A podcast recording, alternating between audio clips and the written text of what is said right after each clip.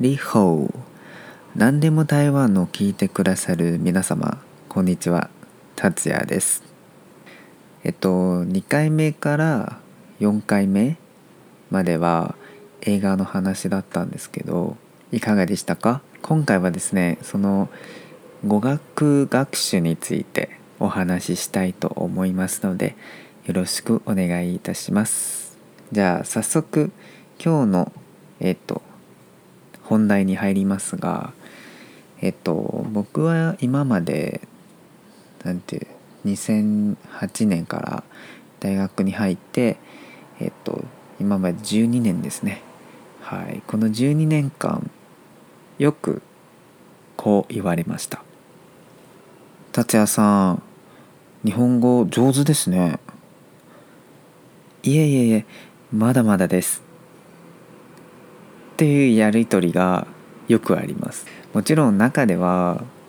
僕がただ「こんにちは」っていう一言だけ言ったんですけど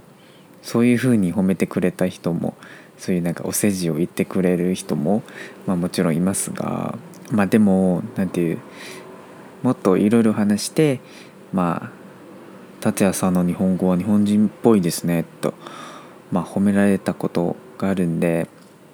なんていう今回の番組は、まあ、少し自分の今まで実は日本語だけじゃなくて英語も英語は小学校5年生から、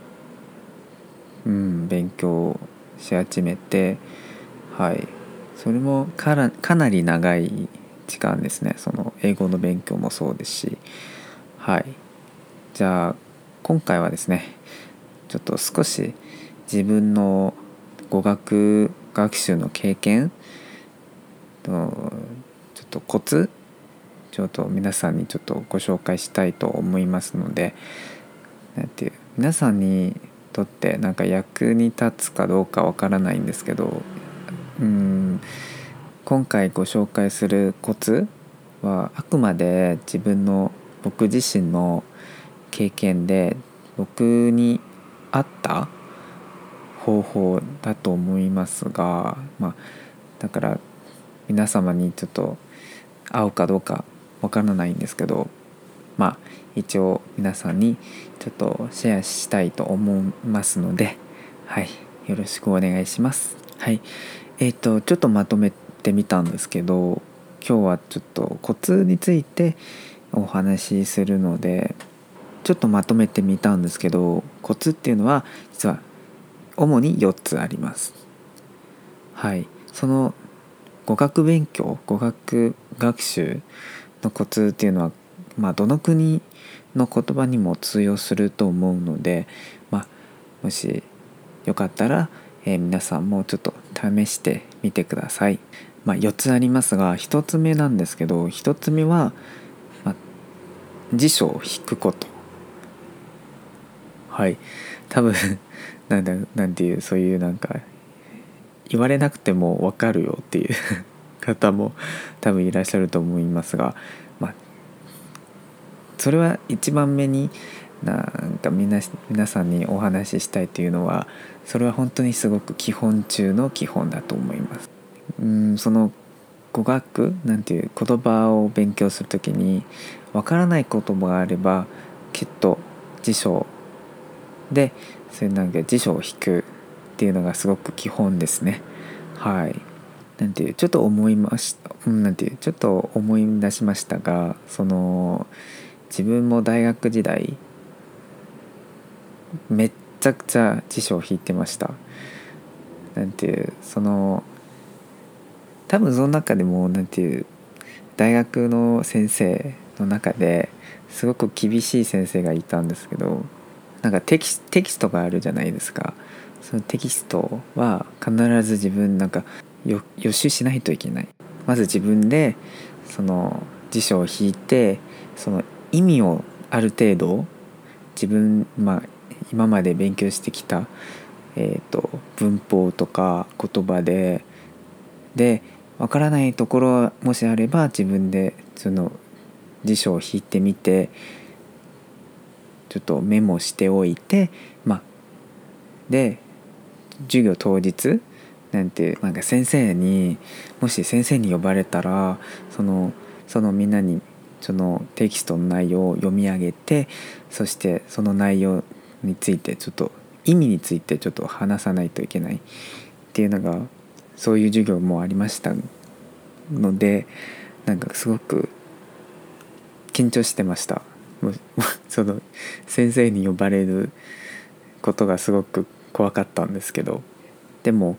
今ちょっと思い出してみれば本当にそういう厳しい授業があったからこそ今の自分がいるっていう本当に本当に何ていう感謝しかないですね。だから辞書を引くことはすごく大事だと思います、まあ、辞書を引くことはすごく何ていう大変だと思う人も少なくないと思いますがでも辞書を引くことによってその文章の解析とか自分の単語の量もすごく増えると思います。だからすごく基本的基本中の基本だとすごく思っています。まあもちろん何ていうまあ、辞書を引く何回も同じ言葉を引くその意味を調べるっていうのがすごく嫌だっていうまあ、人もいると思いますがでも高校時代の僕の英語の先生がこういうふうにアドバイスしてくれました。まあ、単語を覚えること暗記することはペンキペンキを塗ることと似ています。はい、ペンキを塗るように何回も何回も塗ったら綺麗に塗れるっていうのはなんていう同じ言葉、まあ、今回例えば今回見てわからないから辞書を引く。で次回また同じ言葉を見てあまだ覚えていない。まだその意味がわからない。それは大丈夫です。もう一度引けばわかります。言葉を、まあ、単語を覚えることはこういうことです。だから諦めないで1回だけで覚えられない言葉はまだたくさんありますが、まあ、今度また見かけたらもう一度辞書を引けばいい。と僕は本当にそういうふうに思っています、まあ、だから落ち込むことなんて必要ないと思います。はい。本当にまあ何回も同じ言葉を見てまだ覚え覚えられない。その意味はまだわからない。そういうことがあるとすぐ落ち込む人もきっといると思いますがでも本当にそういうふうに思わないでください。はい。一回だけじゃ覚えらい覚えられなければ何回も何回も弾けばきっと覚えられると思います。だから諦めないことがすごく大事だと思います。はい2番目なんですけど2つ目はそのインコのように真似すること。うん僕はすごく真似することが好きですね。そのその外国人の喋り方を真似することが好きなので。だからまあ日本語だけじゃなくて英語を勉強する時もそういう感じですけど、まあ、例えばその小学校中学校の時一番好きな英語のアメリカのドラマなんですけどそのドラマは「フレンズ」多分見たことある、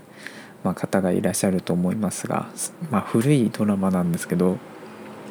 古いコメディはい。なんですけどすごく好きで、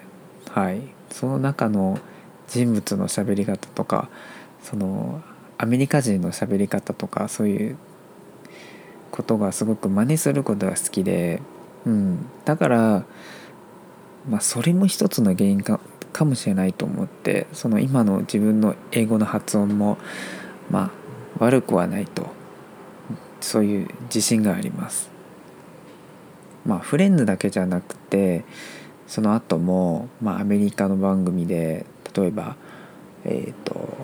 America's Next Top Model Project Runway ととかこういう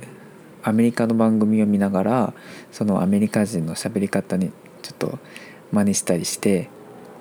はい、インコのように真似したりして、まあ、それも自然にそのその人のそのその国の人の喋り方がその身につきました。うんなんていうインコのように真似することは実は我を忘れよう。ちょっと深い言葉が出てきたんですけどそれはすごく大事だと思います。はい。多分外国語を勉強する時によく自分の母国語の発音にそういう縛られます、まあ、日本人の方もその授業以外も多分自分で、まあ、ドラマアメリカのドラマを見たりなんて番組を見たりすると思います。だからまあ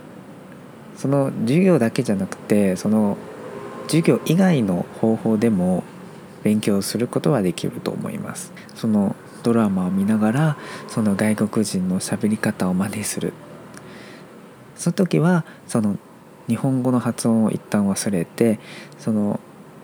とにかくその聞いた音聞いた音をそのそのまま口にして、まあ、そしたらその日本語発音ちょっと忘れてるのでちょっと自然にそういう外国人の喋り方ができるっていうかその似てる発音ができると思います。本当に自分の好きな内容で勉強した方がいいと思います。例えば僕もさっきも言ったようにまあ昔はフレンズとか ANTM America's Next Top Model とかそういう自分に自分にとってすごく興味のある番組を見ながら英語を勉強していました。日本語を勉強する時もそういうふうにまあ子供の頃からテレビチャンピオンとかえーと、日本の番組見てきたので日本のドラマも見てきたので、まあ、自然にその日本人の喋り方を真似しましたので、まあ、今もそういうふうに、まあ、100%じゃないんだけど日本人のように喋るまあ喋れるようになりました、まあ、とにかく自分にとって好きな内容で勉強しましょう。はい。その前回2回目と3回目僕が紹介したえっ、とネットフリで23日から見られる「その君の心に刻んだ名前」というっていう映画でもいいしもし興味があればとにかくそういう自分の自分にとって興味のあるものからスタートしてもいいと思います。はいえっと次は3つ目なんですけど3つ目もちょっと、まあ、2番目ちょっと似てるんですけど3つ目はとにかく声に出すことだっていう語学勉強、まあ、する人は文字を見て勉強する人が少なくないと思います。ただその文章を見て見ることによって勉強する人が結構いると思いますがでも僕にとってそういう勉強っていうのは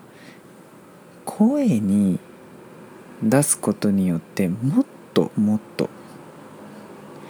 理解できると思います。まあそれはまあ語学勉強は特にそういう感じですけどその文章を読む時にただ目で見るだけじゃなくて自分の口でその文章を読みながら読み上げてその読み自分で読み上げた文章がまた自分の耳に入ってきます。耳に入ってきてその時まあ頭？頭っていうのが脳がまたそういう自分の口から出した言葉を耳を通して脳に入って理解する。っ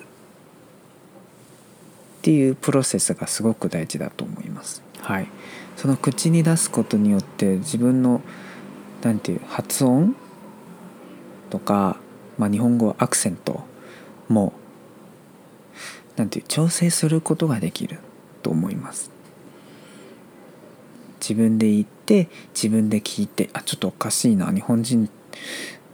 日本人との発音がちょっと離て離れてるなと。そういう感じることができます。もし本ちなんていうただ文章を読む文章を見るだけだったら発音がわからないんじゃないですか、ま、自分の発音がおかしいとか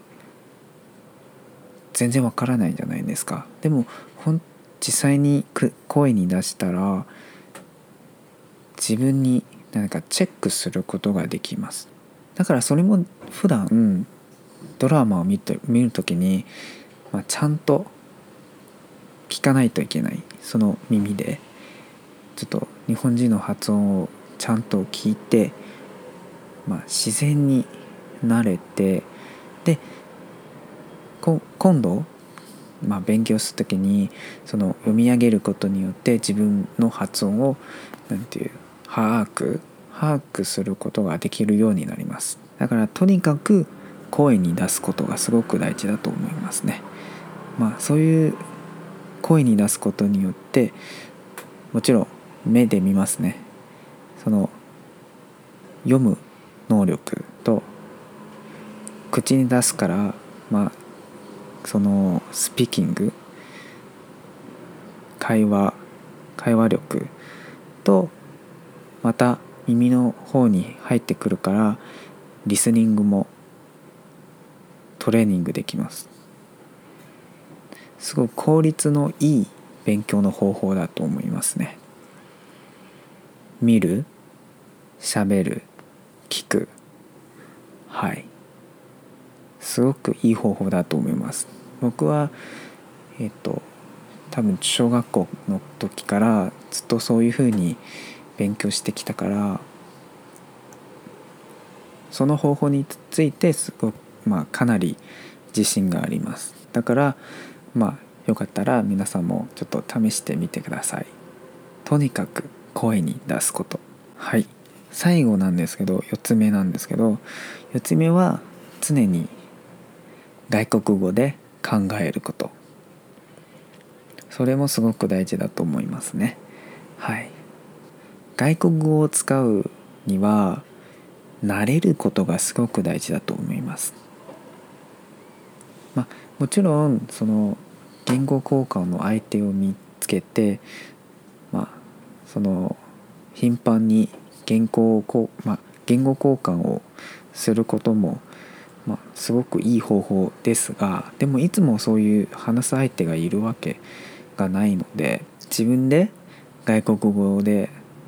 物事を考えることも一つの方法だと思います。それはちょっと多分周りの人から見ればちょっとおかしな人だなと思われるかもしれませんがでも例えば僕は例えばね僕はあるものを探しています。僕はよくそういうふうに思います。考えます。あれ？俺のカメラはどこに置いちゃったんだろう。箱の中かな。うーん。ないな。じゃあどこかな。棚の上かな。ああったあった。ここにあった。まさっきのなんていう会話？実は僕の独り言なんですよ。よくそういうふうに 独り言言うんですけど独り言でもいいし頭の中でこういうふうに日本語で考える。よくこういうふうに考えますね。だからまあ普段の日常生活での中で、まあ、そういうプロセスなんていう外国語で考えて、まあ、もちろん口に出すこともいいんですけど外国語を使ってまあ、何回も何回もこういうふうにこういうことを繰り返したら、まあ、自然にそういう言葉その言葉になれることができると思います。だから皆さんもうちょっと試してみてください。もし中国語は今勉強している方がいらっしゃればちょっと試してみてください。中国語で考えましょう。はい、えー、最後はちょっとまとめますね。今回ご紹介した4つのコツは、まあ、1つ目は、えー、辞書を引くこと、えー、2つ目はインコのように真似すること。3つ目はとにかく声に出すこと。4つ目は常に外国語で考えること。はい。以上になりますがえっと本当にこの4つの方法は皆さんに合うかどうかはわからないんですけどでもとにかく、えー、この4つの方法は、えー、僕今まで二十何年間外国語を勉強してきた、えー、経験談なのではい。皆さんにちょっと試してもらってまあもしかしたら自分に合うかもしれない。だから試してみてください。はい。今日の番組はここまでですがまあこれからはちょっとえっと皆さんにちょっと言いたいことがあってえー、今はですね今12月の下旬で今はその今後ポドキャストの制作のためにその皆さんにちょっと取材したいです。取材っていうのは、まあ、アンケートがありますね。えーと、この番組の、えー、概要欄に書いてあります、まあ、今やっている2つのアンケートは、まあ、1つ目はこのなんていう職場について。その皆さん、まあ、社会人になってからきっとその周りになんか嫌な同僚とか上司がいると思います。はい、そのその嫌な上司と嫌な同僚ととの間にきっと何らかの、えっと、エピソードがあると思います。でそのエピソードを教えてください。えー、僕は、えっと、この番組で、えっと、皆さんにちょっと台湾人と日本人のなんていう職場の中でどんな嫌なやつ がいるいるかはちょっと皆さんにちょっとシェアしたいと思いますのでよかったらご回答お願いいたします。えー、もう一つはですねその LGBT に関するアンケートなんですけど皆さんのカミングアウトの経験についてちょっと知りたいのでそれもまあ一つのもう一つのアンケートがありますのでそれもご回答お願いいたします。僕も自分の経験を皆さんにえーと、シェアしますので番組の中で。だから、えーと、皆さんのご回答をお待ちしております。はい。まあえっ、ー、と最後なんですけどそのメールメールアドレスはその番組の概要欄に書いてありますのでもし何かコメントとか僕に言いたいこととか、まあ、今後このポッドキャストで、まあ、何、えー、僕に何か話してもらいたいこともしあればそのメールで教えてください。はい。本当にこの番組の登録とシェアお願いいたします。もっともっとたくさんの人に聞いてもらいたいのでぜひぜひその周りの人にシェアしてください。本当にお願いします。まあ自分はこのポドキャストがうまくできているかどうかは本当にわからないのでコメントをぜひぜひ僕にください。どんな意見でもいいからまあ今後このポドキャストの番組の制作の力にもなりますので本当によろしくお願いいたします。はい。今回の番組の後半もまた同じ内容を、えー、中国語で、えー、お話ししますのでもし中国語がわかる方がいらっしゃれば後半の部分も、えー、聞き続けてください。はい。じゃあ今回の番組は多分2020年の最後のエピソードになると思いますのではい。ちょっといいお年をと言わせてくださいね。はい。じゃあまたお会いしましょう。いいお年を。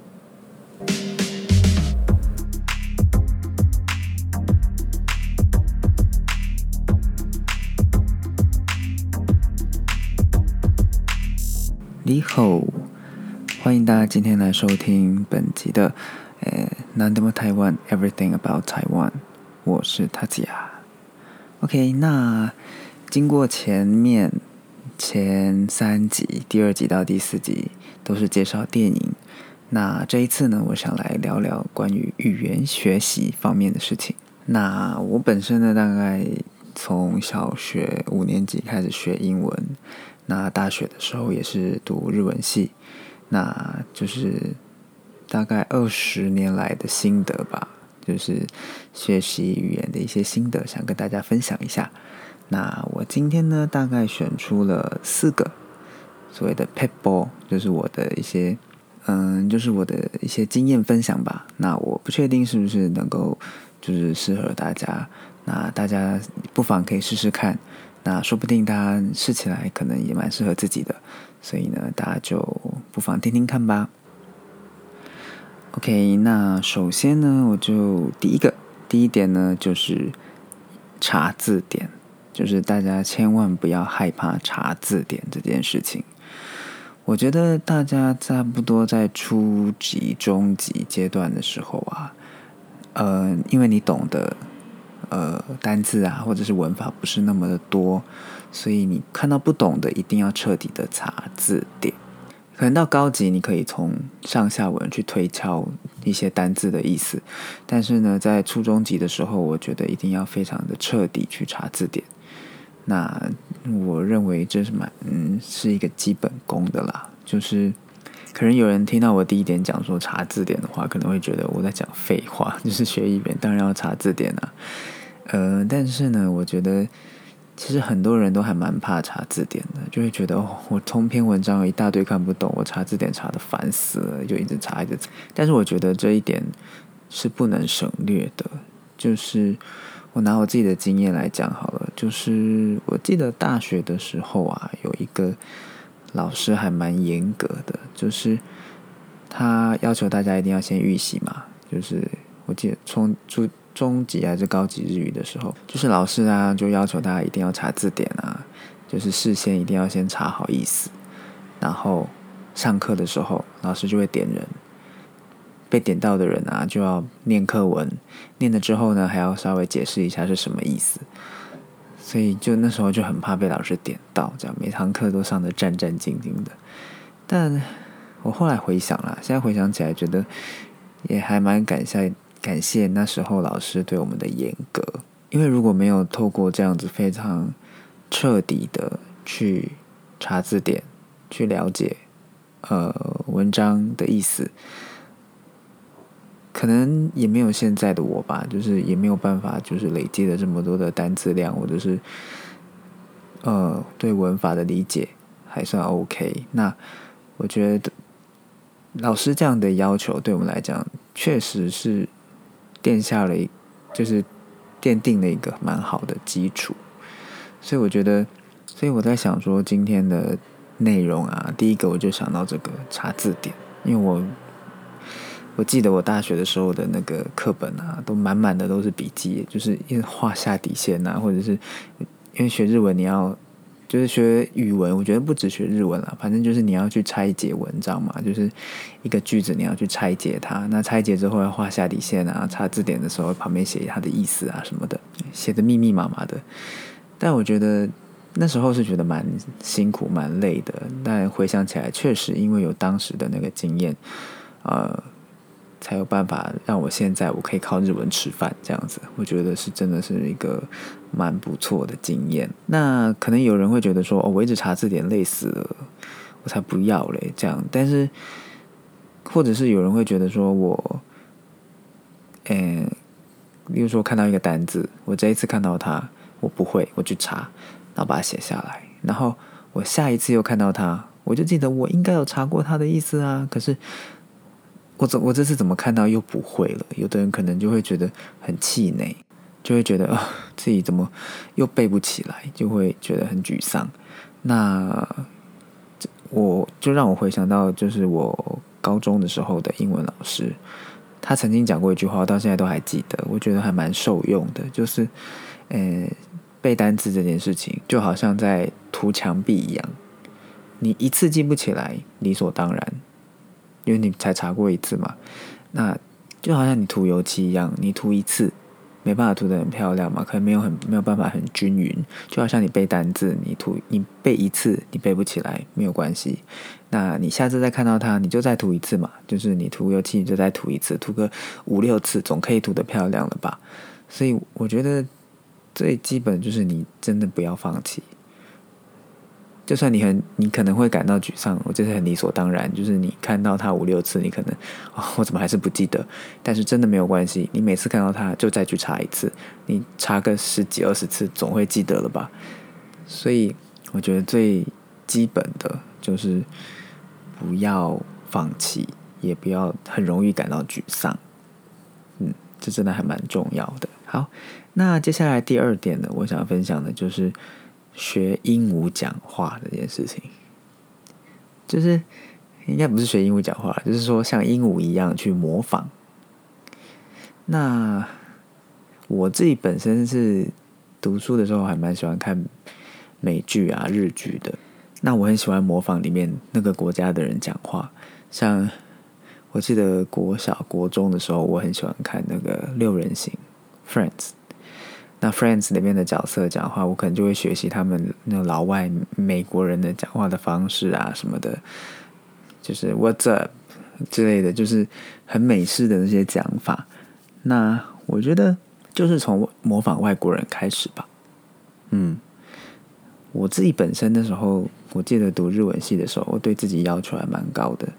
就是我的理想是我很想要跟日本人一样很流畅的讲话。就是能够学习他们的腔调啊，或者是他们的那个讲话的方式，这样。所以我自己把自己的标准设的蛮高的啦。就是我在看日剧的时候，会很很喜欢重复他们讲过的话，然后就去学习他们讲话的方式，去模仿他们的讲话的方式。那我自己觉得这是还蛮受用的，因为你毕竟你学了语言，就是要跟那个国家的人沟通嘛。那你。就会想要尽量想要接近他们讲话的方式，那我觉得透过模仿这件事情是还蛮重要的。那嗯，其实我想到就是像小婴儿，小婴儿他出生他也不会讲话，但他怎么讲话的？他学他爸爸，学他妈妈，学他周遭的大人们讲话，也是模仿啊。所以那。大人也是可以透过同样的方式去模仿其他人讲话的方式，来去学习那个国家的语言，我觉得是还蛮有用的。那我觉得学习模仿另外一个国家的语言啊，很重要的一点就是不要受到自己母语的限制。嗯，例如说你中文的发音，可能一些美就是英文的发音或日文的发音是中文里面没有的。那我觉得你就不要太拘泥，说你一定要用中文的发音去理解那些外外语的发音。很重要就是你要忘记你中文的发音，你去学外国人讲话。嗯，我觉得这是还蛮有用的。那至于看什么样的内容，我觉得就看你自己决定，就是你对什么有兴趣，你就看什么。那像是我。诶，像我刚才讲的嘛，我以前很喜欢看六人行啊，然后有时候也喜欢看一些美国的节目啊，像什么超级名模生死斗啊这种节目。总之，我不管什么东西，你不管你的素材是什么，你对什么有兴趣，你就去看那个那个。你喜欢的东西，那透过你喜欢的东西去模仿他们，模仿剧中人物啊，或者是那个综艺节目也好，他们里面的主持主持人呐，或是来宾讲话的方式，就去模仿他们。那我觉得从有兴趣的东西下手是非常重要的，这样你语言学习起来呢才会有乐趣，才不会觉得哦很枯燥，觉得好无聊、好烦哦。学学外语真的觉得很无聊。那我觉得。我觉得无聊的一点，可能是你真的找错东西了。嗯，我觉得就找自己有兴趣的去模仿，就 OK 了。嗯，OK。那第三个呢，就是总之就是发出声音。我自己读书的时候啦，不管什么科目哦，我很喜欢发出声音。真的，我从小应该从国小开始就这样了吧。我读书的时候就很喜欢发出声音，所以我读书的时候其实蛮吵的。我很不喜欢去图书馆读书，因为我会发出声音来，我会念念出课文来，或者是自己很像老师一样在上课。我一开始不懂为什么，这是对我来讲是一个很有效的方式。但我后来长大到大学读日文的时候也是这样读嘛，那我就觉得，哎，确实这是一个不错的方法。为什么呢？就是因为你讲出来的时候，你透过你的嘴巴讲出来嘛，这个就是练习什么口说。口说的时候，你是不是也会讲出来的时候，你会怎样？会听到自己讲话的声音嘛？那是不是又练习什么听力？嘿，那进去听力之后呢，进到大脑里面，你是不是还要去理解它？那是不是就练习到什么？你就有办法去理解你讲话的内容？我觉得。应该先讲说，你看你阅读嘛，你先阅读，你先阅读的话，你是不是就练习到了阅读的能力？那你阅读的时候一边念出来，你是不是就练到口说？然后口说之后，你又进到你的耳朵，你又练到听力。我觉得这，然后最后再去理解它。所以我觉得这是一个蛮一举数得的一个方式。你透过这样的一个流程，就是阅读、口说、聆听、理解。你就可以一举数得，诶，就是一次就可以做很多事情，嗯，就可以练到很多，诶，说听读写，你甚至你把它写下来，你念出来，听到之后再把它写下来，你就可以一次练到四个语言学习最最重要的能力，也就是说听读写四个能力，嗯，所以我觉得这个算是我觉得最有效的一个方法。总之，你就是发出声音。嗯，你听到什么，你发出声音，你透过这样子的一个流程，就可以让你一次发展很多的能力。嗯，这真的是一个非常有效率的方法。那当然，你也可以做一件事情，像我刚才讲的，就是我很喜欢自己当老师，就是我家有块白板，那我就自己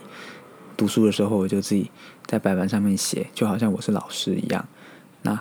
我觉得，其实我常常在想啊，就是。我认为真正的了解呢，是在于可以用你自己的方式去说明给其他人听，让其他人也听懂，这样才是真正的了解。如果你连你连自己都不懂的话，你没有办法说明给别人听嘛，对不对？那你借由这样的一个过程，就是你去说明给别人听的时候。你就你在说明的时候，你就会想说，你要怎么？你要先理解他，理解之后，你要怎么说，让别对方也听得懂。如果对方也听得懂的话，这就是真正的理解。所以我觉得这也是一个不错的方式。嗯，你可以试着当个小老师去教同学啊，或什么的，这也是一个不错的方式。那最后一个，我觉得就是用习惯用外语思考这件事情。嗯。因为学习外语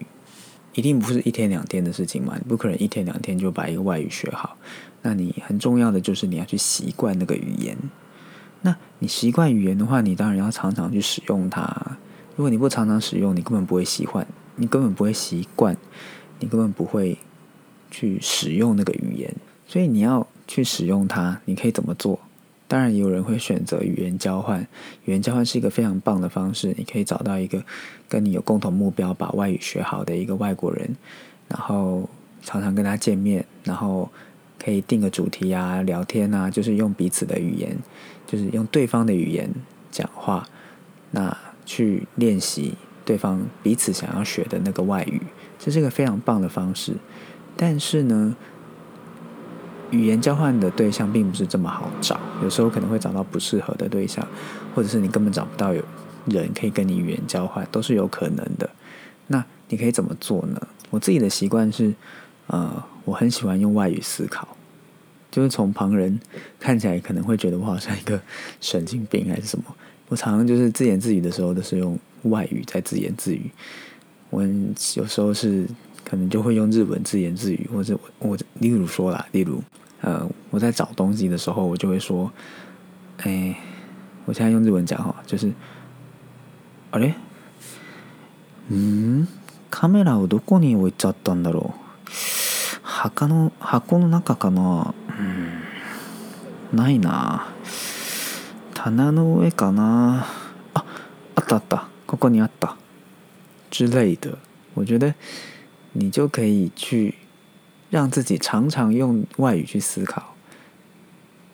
或者是你自言自语的时候就用外语虽然虽然像我刚才讲的，可能有人会觉得这样好像神经病，但是我觉得这是个非常好有效的方法，因为就让你习惯这个语言，你常常去用它，你才会使用嘛。如果你都不去用，你就等到上课的时候或者是语言交换的时候才用，我觉得是有点可惜。因为你平常自己一个人独处的时候，其实也是可以练习外语的，嗯，所以就当个神经病，我觉得也无所谓。好。OK，那主要呢？那我这次主要分享的就是这四个，就是我认为我这二十几年来学外语的经验，学到的就是这四个 paper 啦。哦，那我再稍微稍微统整一下。OK，那四个 paper 呢？第一个就是不要害怕查字典。嗯，第二个像鹦鹉一般模仿。第三个，总之发出声音就对了。第四个，时常用外语思考。OK，就是这四个我这二十几年来的经验。那大家可以学习外语的时候，不妨可以试试看。那说不定对你也会有帮助。OK，那今天的内容分享大概就到这边。OK，那最后的最后呢，我想要工商服务时间，就光服务时间嘛，就是呃，现在喂，我现在录音的时候是十二月底了。OK，那十二月底，我现在呢，在网络上有两张问卷，就是我关于之后的我的 Podcast 里面想要谈的内容，我也想要听听大家的故事，所以呢，我设计了两张问卷，都很简单的问卷啊。那希望大家可以填写，那我放在节目的盖那个介绍栏那边。那两张问卷，一张呢是关于职场上的事情，就是大家的职场上一定有很讨人厌的同事或者主管。那我想要听听看大家就是在你的职场上跟这些讨人厌的同事跟主管曾经发生过什么样的事情。那我也希望日本人也可以来分享，我就可以在节目上。跟大家分享一下，在台湾的职场跟在日本的职场有什么样讨厌的同事或主管。OK，那另外一张问卷呢是关于跟同志相关的问卷，就是呢，我想要听听看大家呃出柜的经验。那呃每个人出柜的经验可能有好有坏都不同，那我也想要听听看大家的故事。那我也会呃跟大家分享自己的经验，这样子。那这两张问卷的连接呢，我都放在那个节目的介绍栏里。那希望大家可以去填写。那也希望大家可以把这两张问卷，就是分享给你周遭的人，让他们也去填写，让我有机会呢，能够在节目上跟大家分享这些内容。OK，那最后的最后呢，就是一样，我的电子邮件写在节目的介绍栏。如果大家对我的节目有什么样的，意见什么样的想对我说的话，或者是想今后想要听什么样的主题，都可以。那希望大家可以就是能够写信给我。那不管是什么样的意见，那都会成为我今后就制作 podcast 节目的一股力量吧。嗯，谢谢大家，希望大家可以多多跟我分享一些意见。那 OK，我的 podcast 节目呢，希望大家可以订阅，然后多多分享给你周遭的人。因为我希望你能够更多更多的人能够来听我的节目，然后呢跟我分享一些事情，所以呢，请大家呢就是多多关注我啦，或者是分享给你周遭的朋友。那有什么意见，请就是希望大家可以跟我说哦。那最后呢，这一集大概是我二零二零年的最后一集了，所以呢就先预定，不是先预先先跟大家说新年快乐。那我们明年见，拜拜。